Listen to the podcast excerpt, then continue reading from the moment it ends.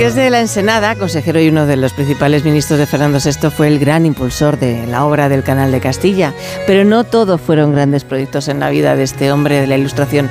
También tiene en su carrera algunos episodios oscuros.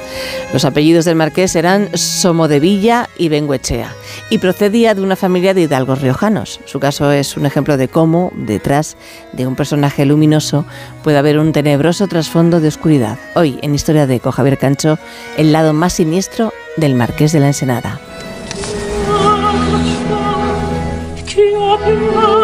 El Marqués de la Ensenada ideó la llamada Escuadra del Tajo.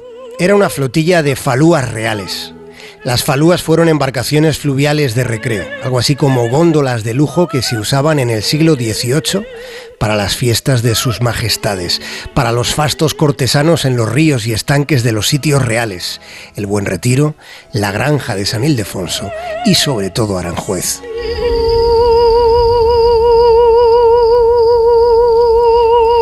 En el transcurrir del siglo XVIII, en una habitación de palacio, conversaban el marqués de la Ensenada y el escenógrafo Farinelli.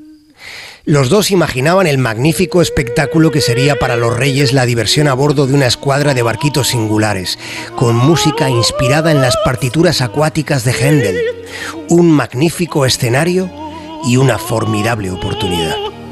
Así los monarcas y nobles del 18 en España navegaron entre música las aguas del río Tajo, mientras el marqués conseguía respaldo a sus proyectos políticos.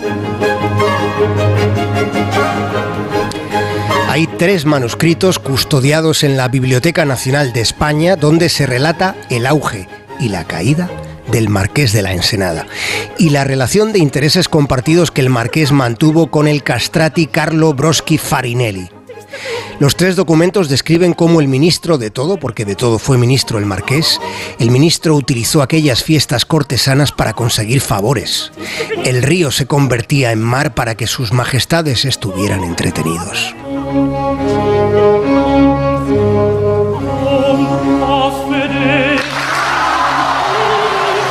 Felipe V como Isabel de Farnesio y del mismo modo Fernando VI y Bárbara de Braganza, unos reyes primero y otros después, sintieron devoción por el cantante castrado. Farinelli era una megaestrella de hace más de dos centurias. Y Ensenada y Farinelli utilizaron las óperas del Retiro y las fiestas de Aranjuez para mover la voluntad de los reyes.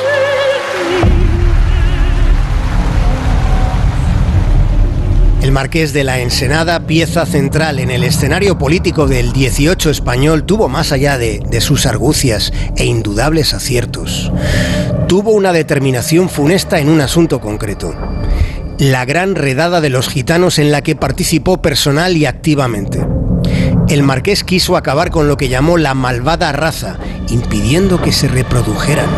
El marqués de la Ensenada planteó la extinción de los gitanos y ante las posibles objeciones de conciencia que pudiera tener el rey, el ministro de todo tranquilizó al monarca con la ayuda de su confesor, el jesuita Francisco de Rábago.